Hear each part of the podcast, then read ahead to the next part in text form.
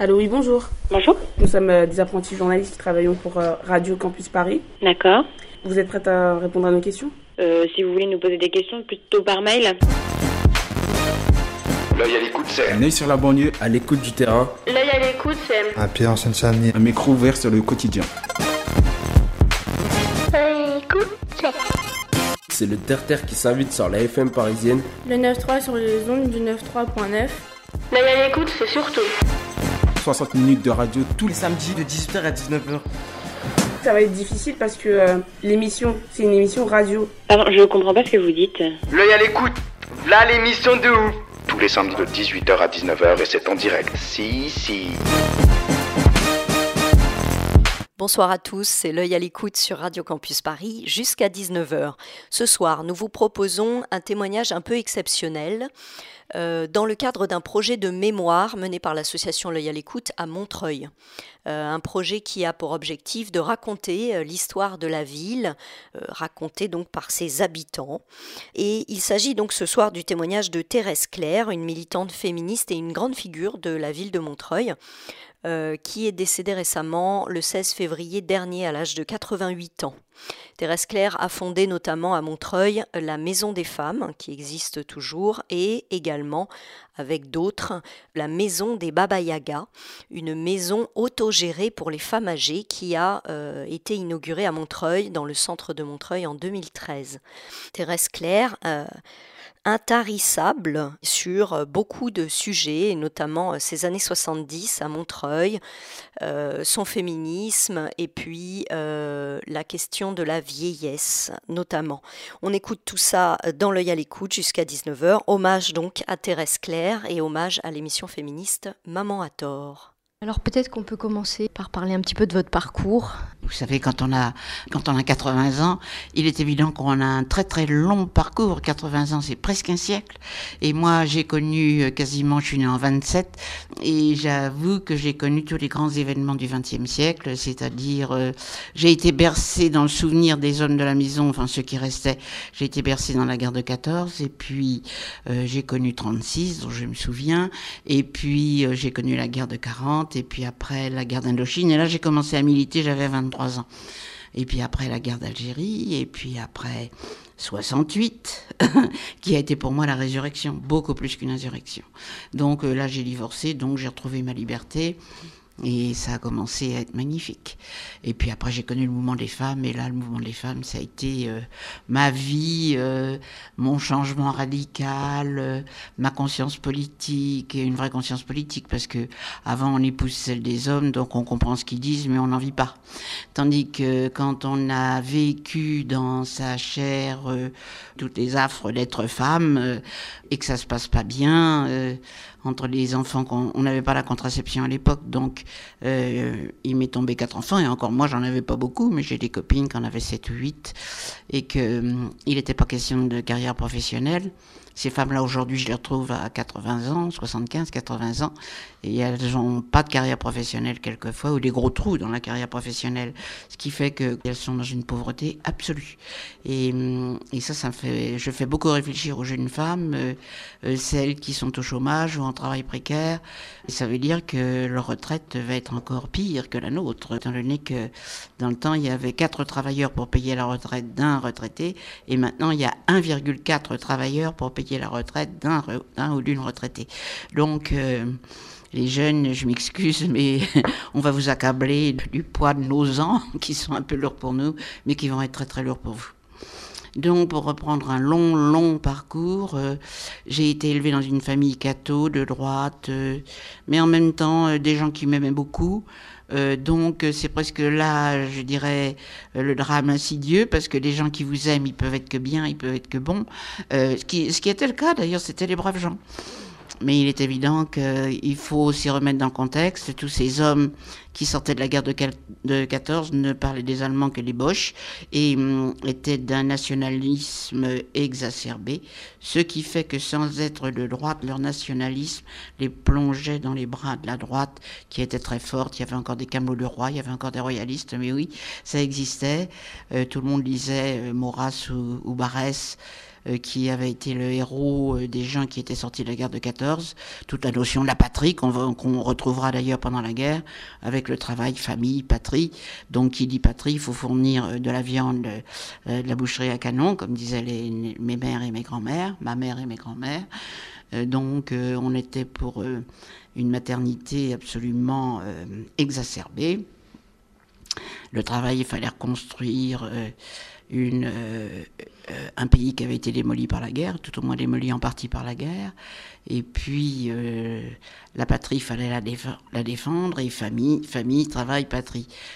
en arrière-fond de tout cela, un espèce de catholicisme rance, dogmatique, qui enfermait les femmes dans une morale traditionnelle je ne suis pas sûre que les gens de la laïque euh, n'aient pas la même morale. Je n'en suis pas sûre. Euh, et pour les femmes, le patriarcat est de loin, à mon avis, mais je vais faire hurler beaucoup de gens, le patriarcat était pour moi de loin infiniment plus lourd, plus fort et plus exploiteur pour les femmes que le capitalisme.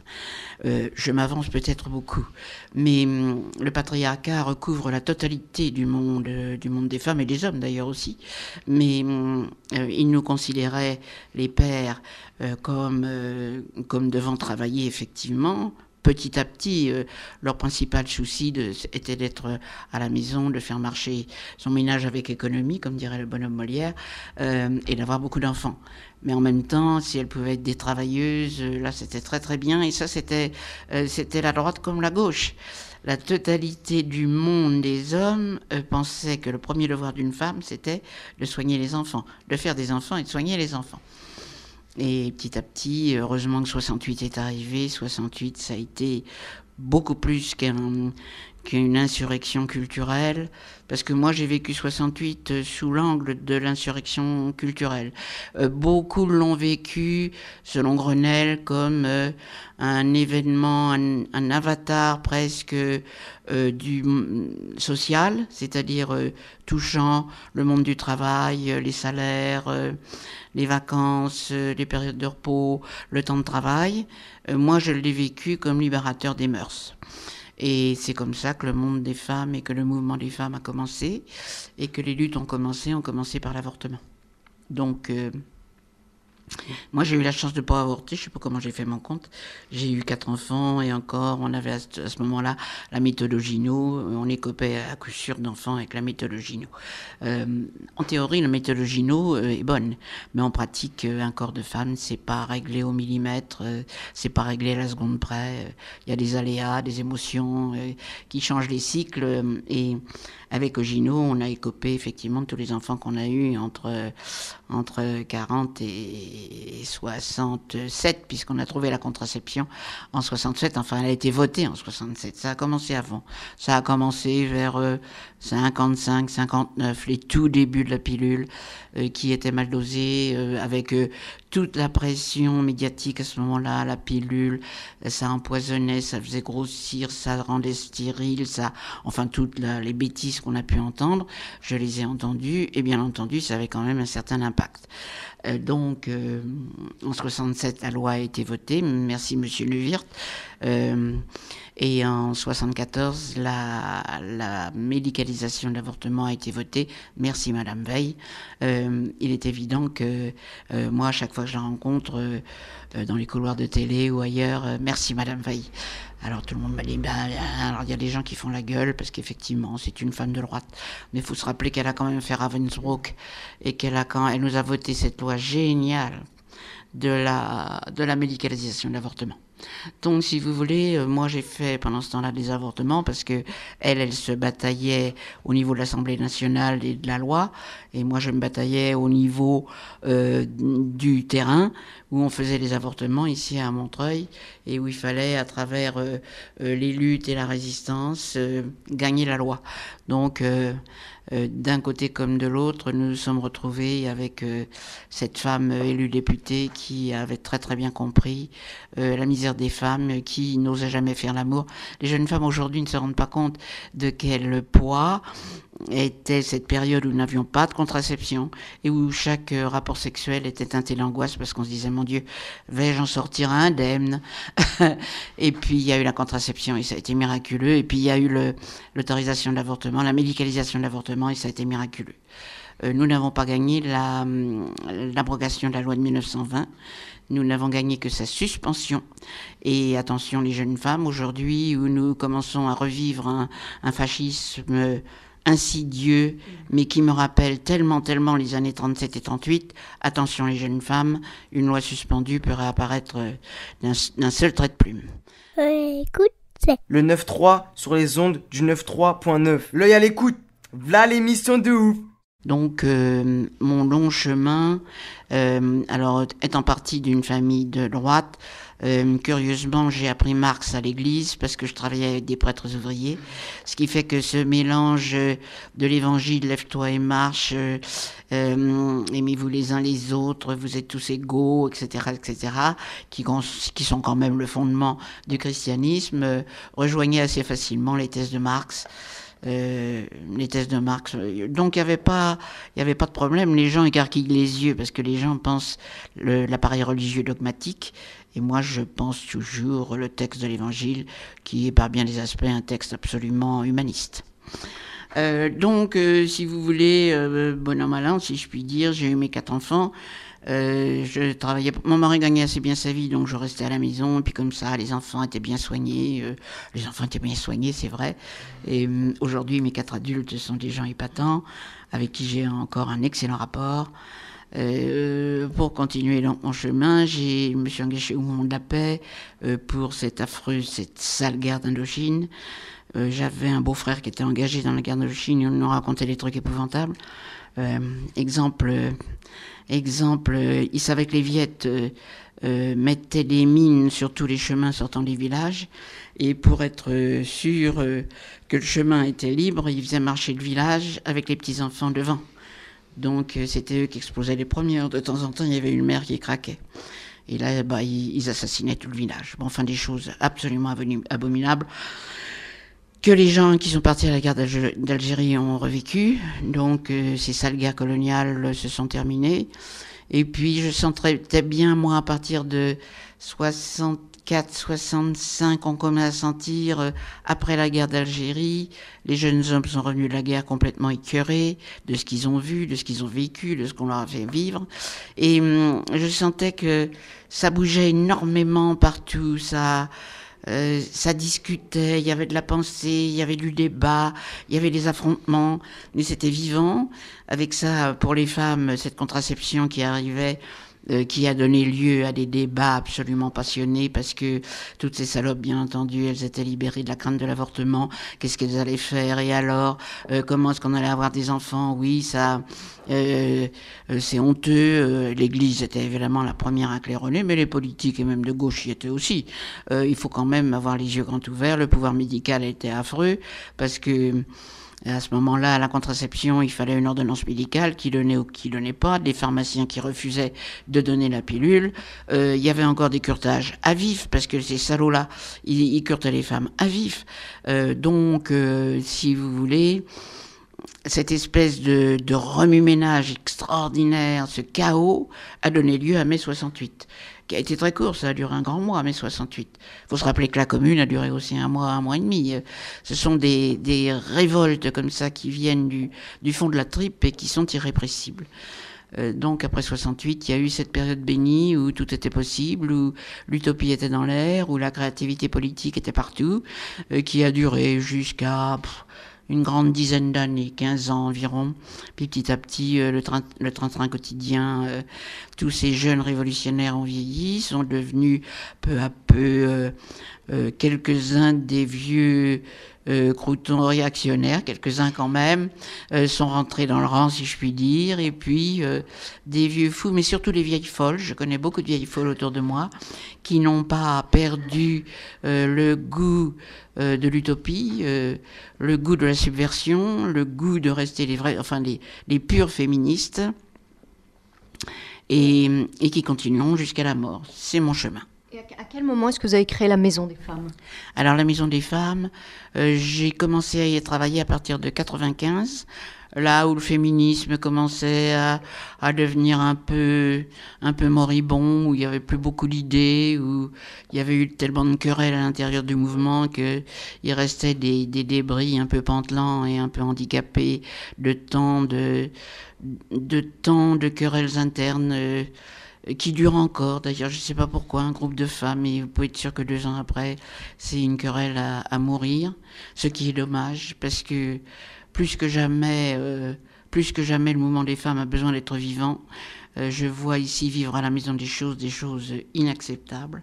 Alors pour reprendre votre question, donc en 95, j'ai commencé à travailler à un lieu de femmes et nous l'avons inauguré après un parcours de la combattante. Donc je vous fais grâce. On l'a ouvert en, on l'a ouvert cette maison en septembre 2000. Donc elle a plus de 7 ans, un peu plus de 7 ans. Alors pareil, je l'avais ouverte en me disant, ça va faire un lieu où on va pouvoir continuer les luttes, la résistance, euh, faire des manifs, euh, être créatif politiquement. Euh, je peux dire que sept ans après, c'est devenu quasiment un centre social. C'est-à-dire que, bah oui, madame, euh, elle rentre euh, en larmes. Il y a des histoires, euh, des histoires de femmes, de bonnes femmes, et les bras m'en tombent parce que je leur dis, vous savez, l'affectif ici, on soigne pas beaucoup. c'est pour ça que le monde des psys, j'avoue que je suis un petit peu allergique au monde des psys parce que on va vous arranger ça, madame. alors que que ces causes affectives qui les font tant pleurer ont des arrière-fonds idéologiques et culturels et qui souvent peuvent se gérer par le politique. Mais il faut dire que la loi est faite par les hommes et pour les hommes, qui ne se fatiguent pas beaucoup euh, pour se pencher euh, d'une manière législative sur le sort des femmes, parce qu'il y a bien des choses qu'on pourrait régler euh, dans la loi. Et, et, je dis à ces femmes, bon, j'ai quand même pas le cœur de les foutre dehors, bien que quelquefois j'en ai envie. Euh, je pense que le social est un peu une imposture parce que les politiques n'ont pas fait ce qu'il fallait à l'heure où il fallait prendre des décisions. Donc après, il est évident qu'on a euh, qu'on a des situations absolument, la violence par exemple faite aux femmes, nous avons des situations absolument euh, euh insolubles. Euh, parce qu'en même temps, c'est monsieur qui possède le bien économique très souvent, euh, qui travaille, qui a le contrat du, du logement. Euh, donc madame est fichue dehors quasiment avec les enfants, quasiment sans, euh, sans, sans aide, sans pouvoir. Et nous, on est, on est forcé de débroussailler tout cela alors que des lois euh, bien bien strictes prises en faveur des femmes euh, dans des situations euh, où l'affectif pointe, mais c'est quand même derrière des injustices sociales, auraient pu être prises à temps par des par les pouvoirs législatifs. Les pouvoirs législatifs, je vous le rappelle, euh, sont prises à l'Assemblée nationale et au Sénat. L'Assemblée nationale n'a encore que 12% de femmes malgré la loi sur la parité. Nous n'avons que 65 femmes euh, sur 577. Il est évident que ça fait pas le poids. Au Sénat, c'est encore pire. Au Sénat, en plus, ils sont vieux, euh, des vieux crotons. Non seulement c'est des hommes, mais c'est des vieux hommes, euh, avec toute la misogynie euh, euh, qui, qui, qui est relancée par leur impuissance. ça aussi, c'est très très lié. Ces messieurs ne peuvent plus, donc euh, ils, ne, ils, ne, nous veulent pas du bien.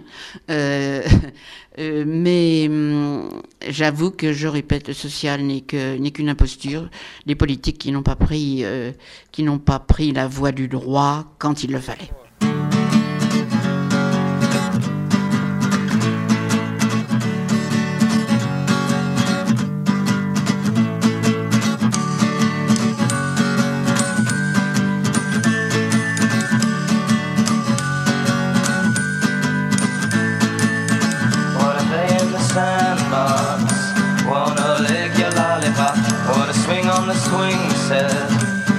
Just see how high we can get. Yeah, there's no one around, except for the policeman in our head. Yeah, there's no one around.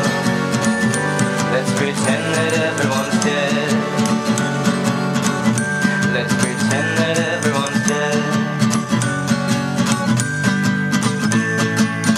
Wanna bounce on the seesaw, wanna lick your popsicle, wanna swing on the swing set just to see how high we can get. Yeah, there's no one around, except for the policeman in our head. Yeah, there's no one around. Let's pretend that everyone's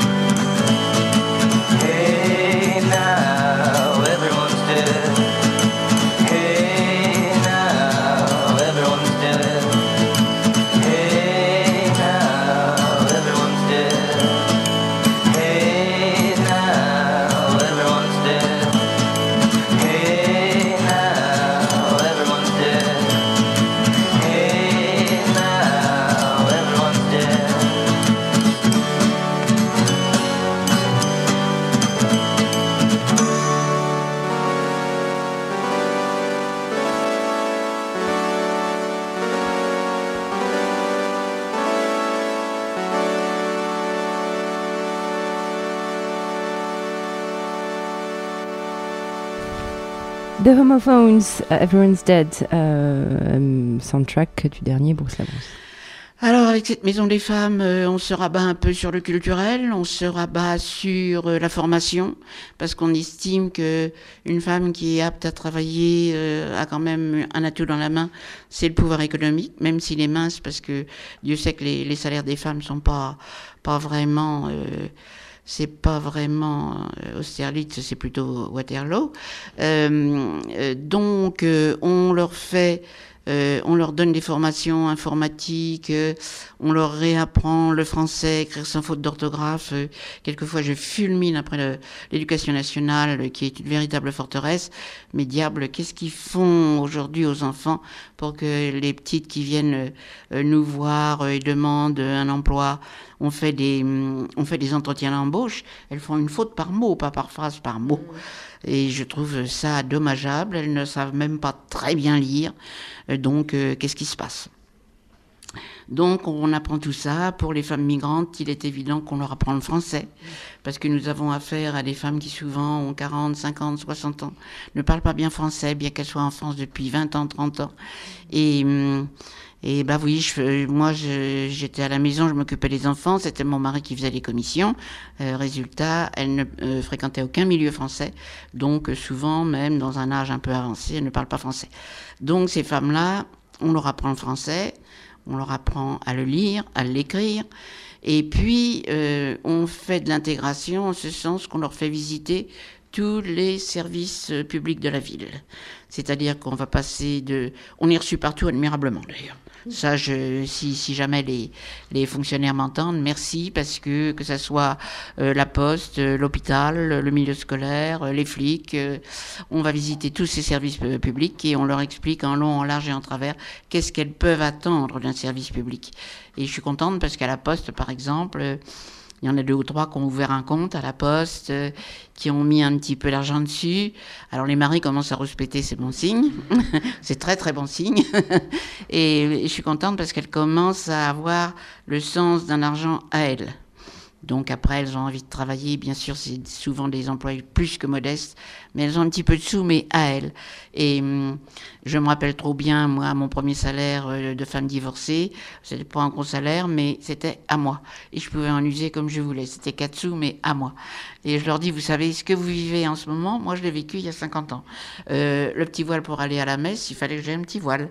Euh, moi aussi, vous voyez, le monde religieux m'était hostile. Et en même temps, ils étaient gentils. On retrouve toujours l'insidieuse bonté des gens gens euh, et je leur dis ce que vous vivez maintenant. Et les mariages forcés, c'était pas tout à fait forcé, mais on présentait les jeunes gens, les familles étaient d'accord.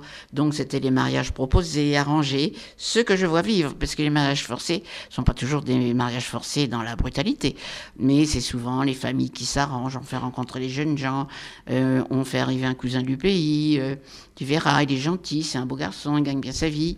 Et, hum, et souvent les petites me disent, bah oui, moi j'ai rien contre. Elles ont rien pour non plus, mais elles ont rien contre.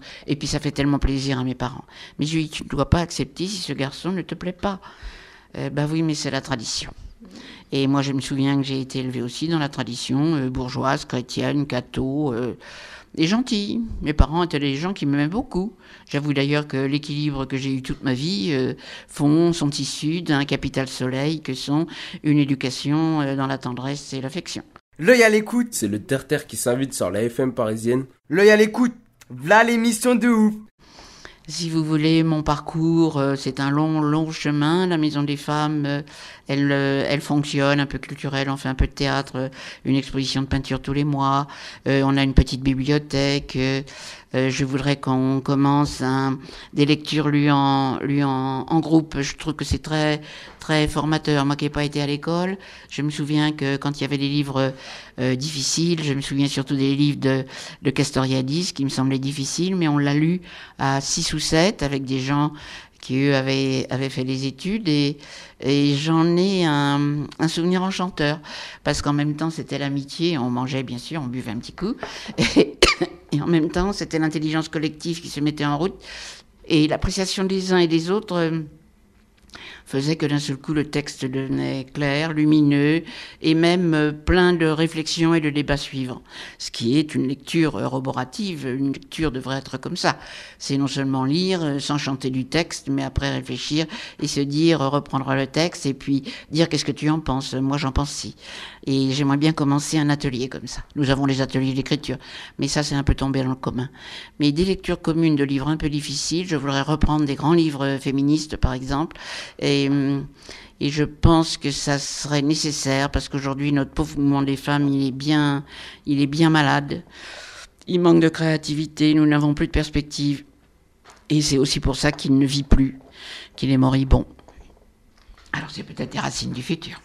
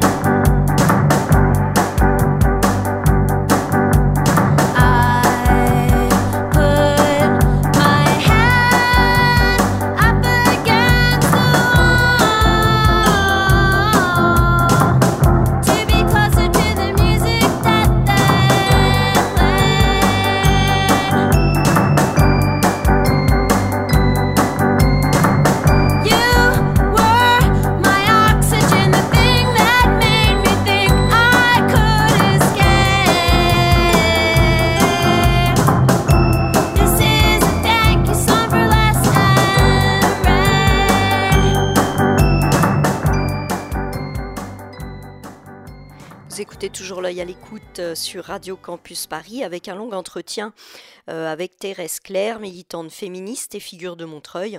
Euh, un entretien enregistré en 2008 à la Maison des Femmes et qui nous raconte donc la genèse du projet de la Maison des Baba Yaga, maison autogérée et résidence pour les femmes âgées. Comme euh, toute histoire collective, souvent ça débute par une histoire personnelle. J'ai eu maman grabataire pendant cinq ans avec une insuffisance respiratoire sévère. Et la pauvre chérie effectivement a été extrêmement lourde à porter. Je travaillais encore à l'époque, j'avais mes quatre enfants en turbulence conjugale, j'avais onze petits-enfants, j'étais seule bien sûr. Et à chaque fois que j'entendais Allô Thérèse, je me disais mon Dieu, mon Dieu, comment vais-je pouvoir répondre à tout ce monde-là donc euh, mes parents sont morts. Euh, il y a après la mort des parents, des bons parents, euh, une mélancolie. Ils avaient 90 et 93 ans, c'était dans l'ordre des choses, mais c'est une maison arrangée, c'est la boîte à ouvrage qu'on retrouve, c'est le jeu de cartes de mon père, c'est les petits objets, vous voyez, c'est pas les grandes circonstances, c'est un rire, c'est un coin où on s'installait, c'est une petite histoire, c'est et c'est tout cela qui vous rend un peu mélancolique, mais je me disais tout en rangeant, ah, j'offrirai pas ça à mes enfants. Ça a été vraiment cinq ans trop dur.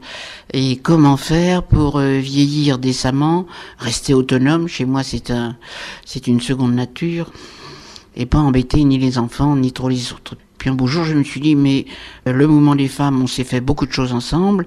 On se teignait les cheveux, on se faisait les ongles, on se faisait les massages, des soins du corps complètement délicieux. Et pourquoi est-ce qu'on recommencerait pas ces pratiques Maintenant qu'on est vieille, j'ai beaucoup beaucoup de mes copines euh, féministes qui ont pareil entre 75, la plus vieille 88 ans. Euh, donc comment faire pour vieillir décemment et autonome? Donc ce soir, on parle euh, de la maison des Baba Yaga. Donc vous avez entendu juste à l'instant euh, Thérèse Claire qui nous parlait de la genèse de son projet. Mais il faut dire qu'elle n'est pas toute seule sur ce projet, qu'elle a euh, des amis, parce qu'on ne peut pas tout faire tout seul.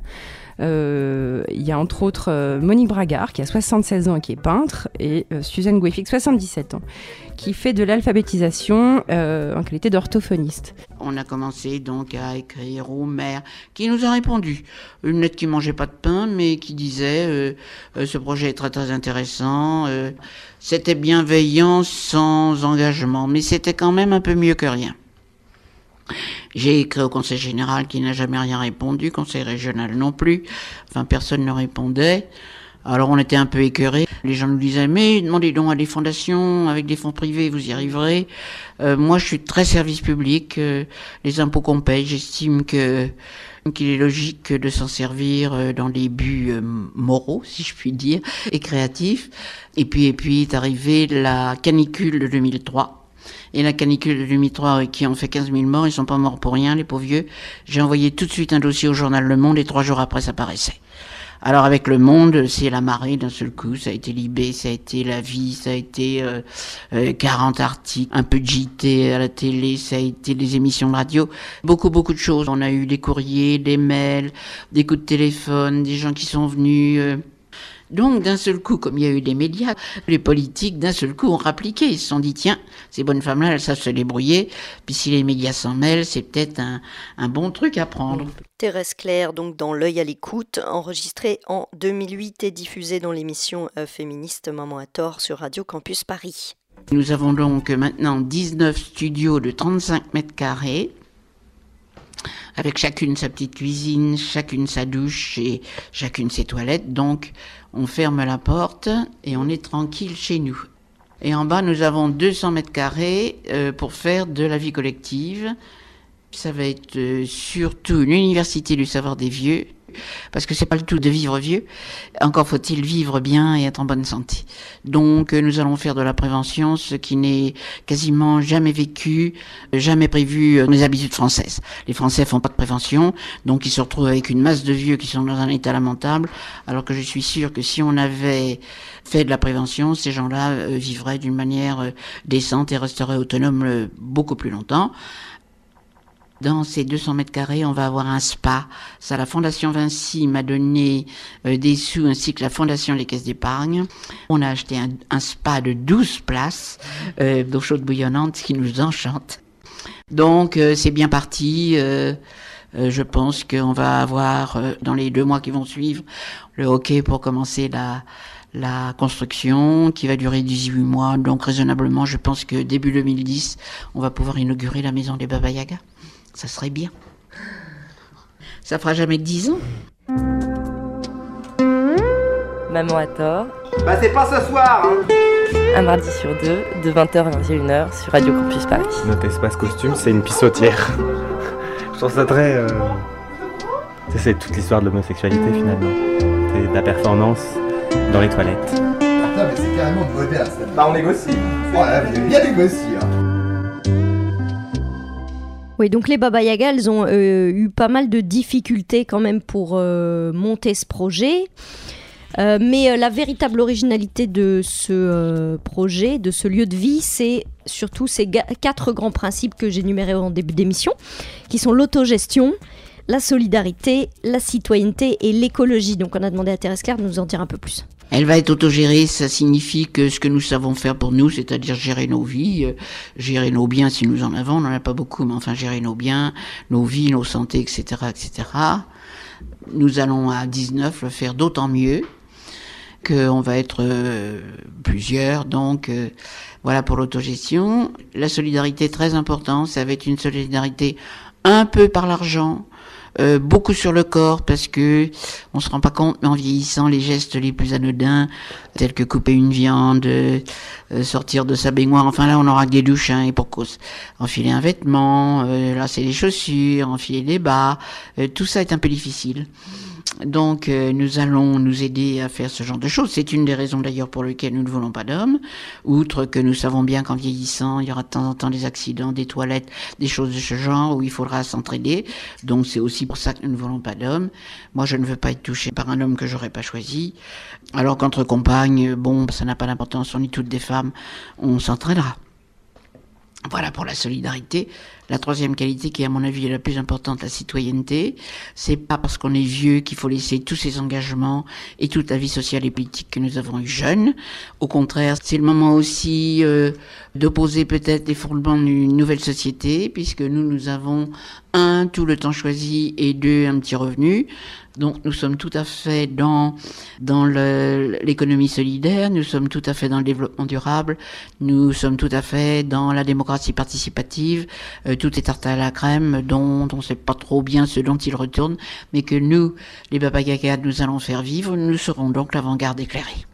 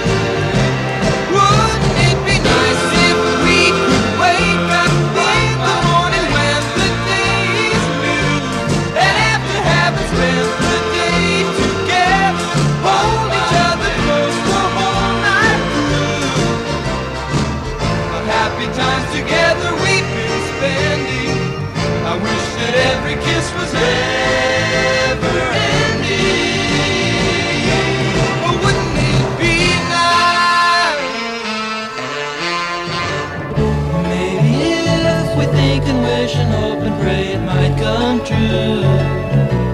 Run, run, run. Baby, then there wouldn't be a single thing we couldn't do. Or we could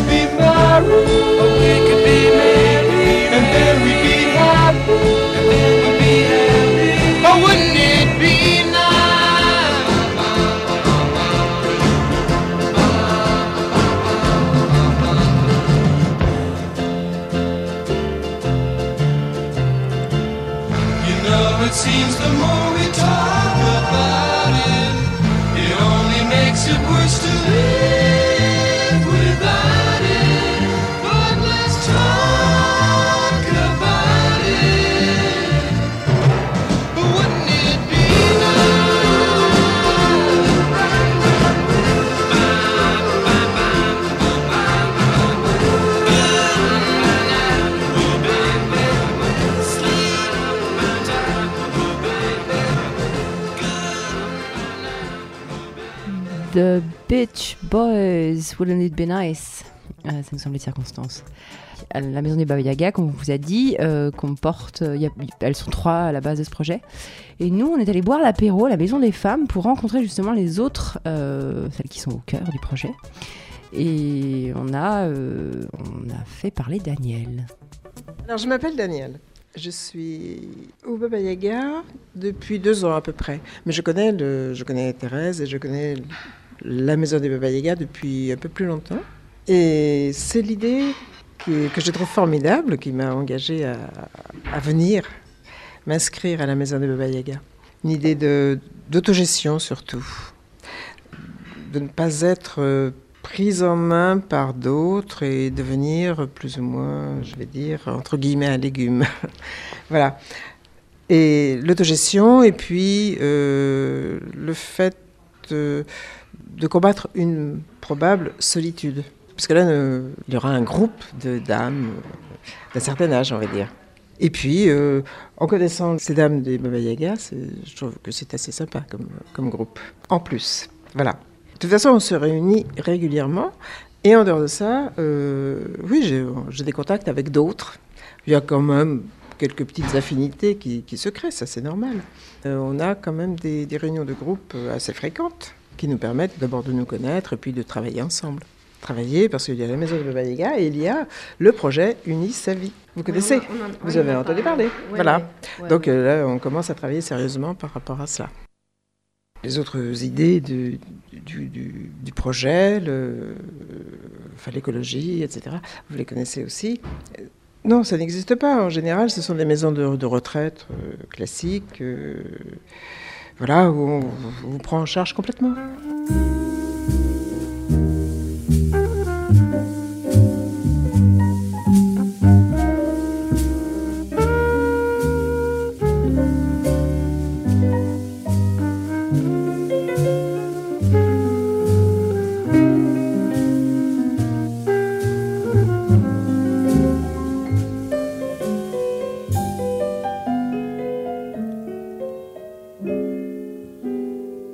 Fait qu'il n'y ait pas d'hommes, est-ce que c'est quelque chose qui vous a motivé ou pas?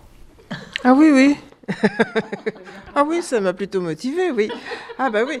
En ce sens que euh, je, n'ai rien contre les hommes, hein. euh, comme ça. Mais euh, un homme, il faut s'en occuper, il faut tout faire à sa place. Enfin, j'ai une certaine expérience quand même. Hein. voilà. Donc sans homme, un peu de repos, merci, ça va. On a donné.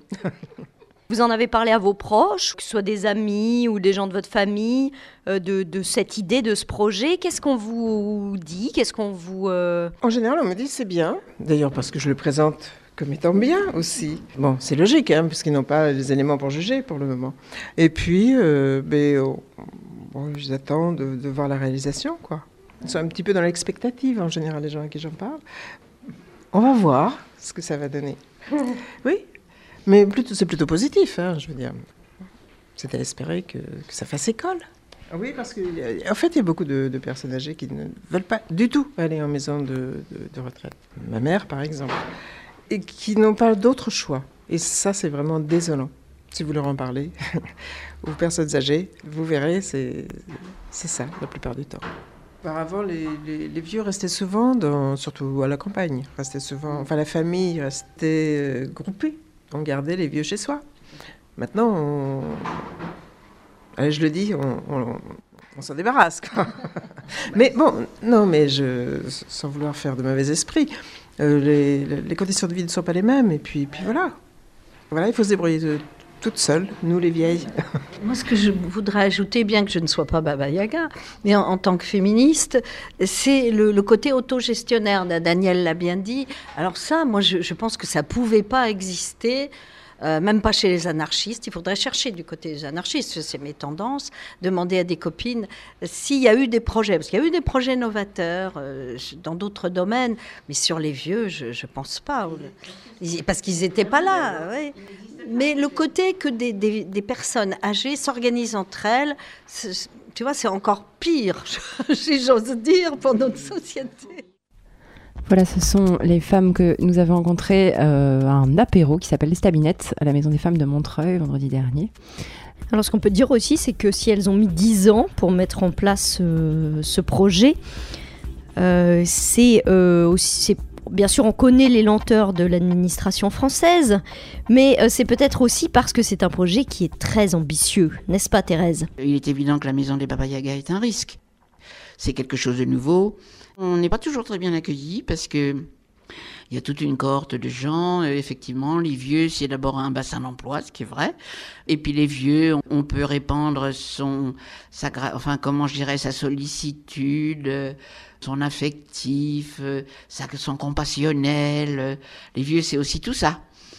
Donc, euh, nous qui ne voulons être ni dans le compassionnel, ni dans l'affectif, mais simplement élaborer un nouvel système de vie qui garderait notre indépendance euh, et notre dignité. Euh, je dis toujours en rigolant euh, que la maison des Baba Yaga, elle est cernée par des grands dangers qui sont les politiques qui vont vouloir nous récupérer parce qu'on va représenter de plus en plus un électorat extrêmement riche, touffu, nombreux.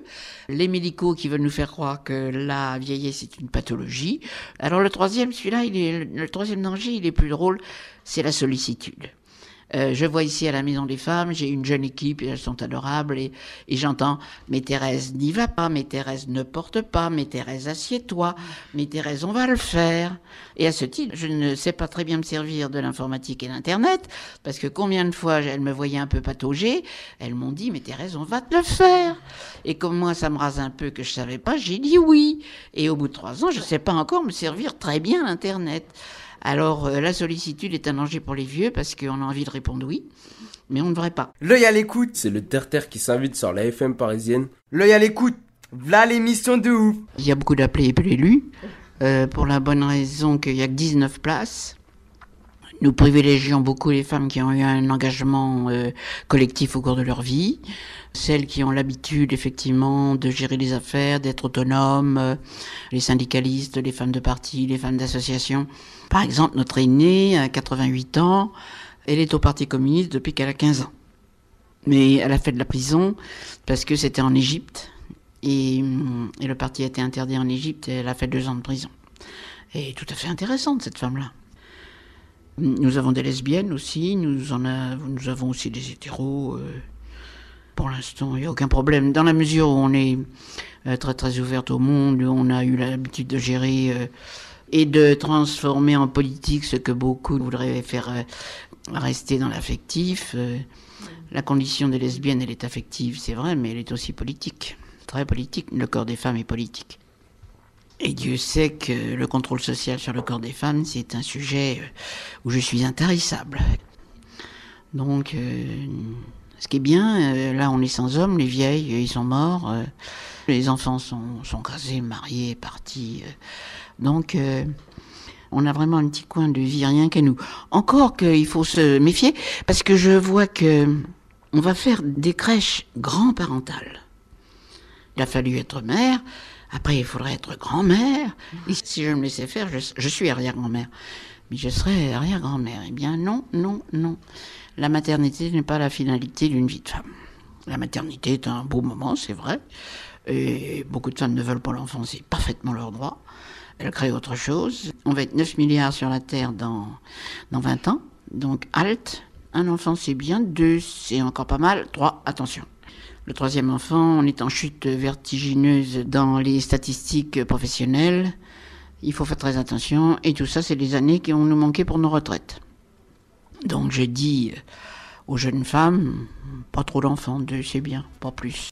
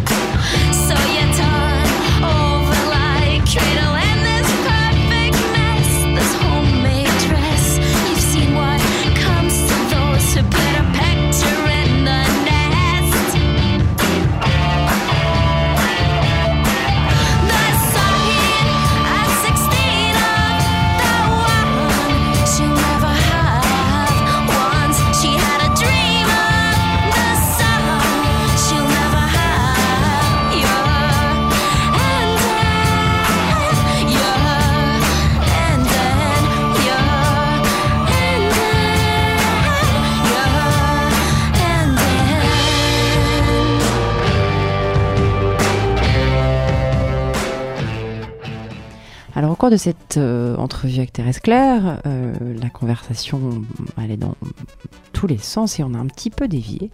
Et euh, Thérèse s'est approchée du sujet dont on ne parle jamais, dont on, dont on parle peu dans les médias et dont on parle peu en général, c'est la sexualité des vieux. Oui, ce qui s'est passé quand même après 68, qui a été très très important.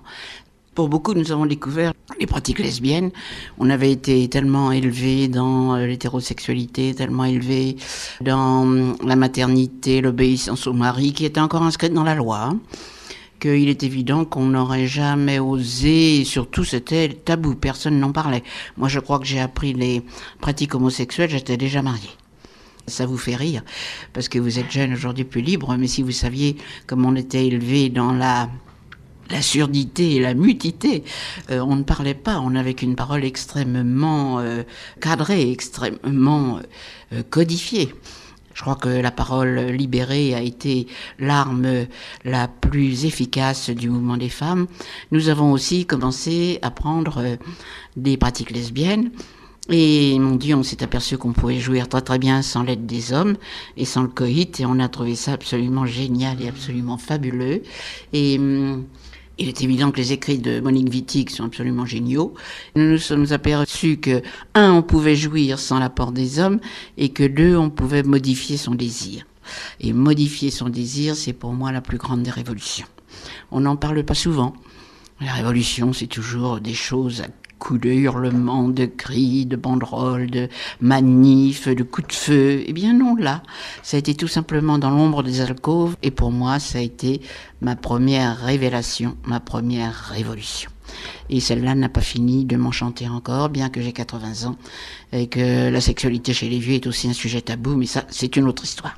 Justement, comme vous en parlez, on peut en dire peut-être quelques mots, puisque je crois que vous avez participé à un film sur ce sujet. Tout à fait, un film qui s'appelle L'art de vieillir, où deux hommes et deux femmes disent qu'ils ont, euh, j'avais à l'époque 76 ans, mes copains avaient 78, 80, 82 ans, et il y a une très vieille femme qui aujourd'hui a 94 ans, et nous nous dévoilons, oui, nous disons d'ailleurs l'authenticité, l'extrême vérité, et les hommes surtout, c'est rare qu'ils se disent, euh, disent... Euh, leur impuissance, effectivement, mais disent qu'il y a des pratiques autres qui n'ont pas besoin de leur puissance sexuelle. Et en rigolant, je leur dis, vous devenez des lesbiens. Et je dis aussi aux femmes que, vu la démographie, il y a cinq fois plus de femmes que d'hommes à 75 ans. Il y a sept fois plus de femmes que d'hommes à 75 ans, de plus de 60 ans. Donc, euh, si vous voulez, il y a une pénurie d'hommes. Donc, euh, il est temps, alors quand je suis dans des grands, euh, de, devant 3 ou 400 personnes, il est évident que je modère mes termes et que je leur dis qu'il y a des chemins buissonniers où on rencontre des fruits délicieux, beaucoup plus que sur la grande route. Qu'est-ce que c'est? Maman à tard. Bonjour madame. Bonjour monsieur. Ah bah même là, vous avez sorti la grosse artillerie hein, cette année. ah non Ah bah c'est nouvelle saison Ah, nouvelle. Pourquoi c'est tellement subversif de faire ça? C'est un peu subversif parce que des vieux qui se défendent, des vieilles qui se défendent, qui continuent la lutte, qui continuent la résistance à tout un poids, un poids des traditions vis-à-vis des vieux. C'est effectivement, on n'est pas, on n'est pas des gentils, on n'est pas des, des, vieilles dames charmantes. On est plutôt des Tati Daniel, on est plutôt des vieilles garces. La Baba Yaga d'ailleurs est une sorcière. Mais c'est tout à fait intéressant. C'est une sorcière qui mange des petits-enfants, mais en même temps, c'est une passeuse. La sorcière attend des gens qui viennent la voir, une certaine résistance, une certaine autonomie. Et quand la Baba Yaga voit des gens autonomes, elle fait tout ce qu'elle peut pour les aider. Oui, c'est une passeuse, c'est une initiatrice. euh, Elle aide les gens qui se débrouillent. Et ben nous, on veut, on veut se débrouiller, on veut rester autonome. Donc il y a beaucoup de gens qui, euh, ils adorent les vieux qui ont besoin d'eux. On vient là dans la sollicitude. Ils adorent ces vieux effectivement qui constituent un bassin d'emploi énorme. Il y a même maintenant un bac de proximité pour les jeunes filles qui veulent embrasser les carrières. Euh, dis, vous savez, vous allez torcher les vieux. Comme par hasard, il n'y a que des filles, il n'y a pas de garçons, et comme par hasard, il n'y a que des filles qui sont issues de l'immigration. Comme par hasard. Il est évident que euh, toute cette masse de vieux, ce groupe nouveau, parce que c'est un groupe nouveau, les vieux qui vivent longtemps. Euh, dans le temps, on mourrait à 80 ans dans le, le meilleur des cas. Maintenant, moi qui lis le carnet du monde, tu vois, j'ai de ces faiblesses. non, puis j'y retrouve souvent des gens que je connais. Des centenaires, quand euh, il y a 20 ans ou 30 ans, il y en avait un de temps en temps. Puis après, petit à petit, il y en a eu un tous les mois. Puis après, un toutes les semaines. Maintenant, il y en a un, quand c'est pas deux, tous les jours. Oui, euh, des centenaires. Euh, moi, je voulais juste euh, vous dire que si vous voulez avoir une explication un peu psycha, mythologique, nanana, des Baba Yaga, genre Bettelheim, psychanalyse des contes de fées, vous allez, c'est un peu ce genre d'ouvrage. C'est petit peu plus populaire. C'est euh, Clarice Pinkola Estes, est-ce que c'est ça? Enfin, c'est Pinkola Estes en tout cas. Ça s'appelle euh, Les femmes qui hurlent avec les loups et c'est sorti au livre de poche. C'est euh, il y a plein de contes comme ça expliqués, une version féministe. Les femmes qui hurlent avec les loups. Voilà, c'est ça. Non, les femmes qui courent avec les loups. Excusez-moi. Donc, effectivement, on est un petit peu subversive. euh, Et très souvent dans le monde social ou médico-social. C'est pas normal que les vieilles euh, se défendent et que les vieilles existent dans leur plénitude. C'est pas normal. Il faudrait qu'elles soient euh, avachies, euh, à moitié gâteuses, euh, Alzheimer. euh, là, d'un seul coup, tout le monde déploie ses facultés euh, d'humanitaire. bah, nous, c'est pas ça qu'on demande. Nous, on demande de- d'être des, des vivantes parmi les vivants. et il y a bien des gens de 25 ans qui sont déjà plus vivants. Ils sont déjà des morts, mais ils s'en rendent pas compte. Je prétends que des gens qui ont une vie intéressante vont vivre beaucoup plus vieux et en meilleur état. Effectivement, ça va être un poids pour la société, c'est exact. Nous, les Baba Yaga, on est pleines d'idées, de pensées, on va faire ci, on va faire ça. Et j'espère que ça va durer longtemps une fois qu'on va habiter ensemble. D'ailleurs, il va falloir mettre un, un cahier d'idées au fur et à mesure. euh, Ah, j'ai pensé à ça. Ah, on va faire ça. Ah, je voudrais tellement que. Et j'aimerais que on garde un désir permanent. Et j'aimerais que la- l'UNISAVI, l'Université du savoir des vieux, soit une université du désir.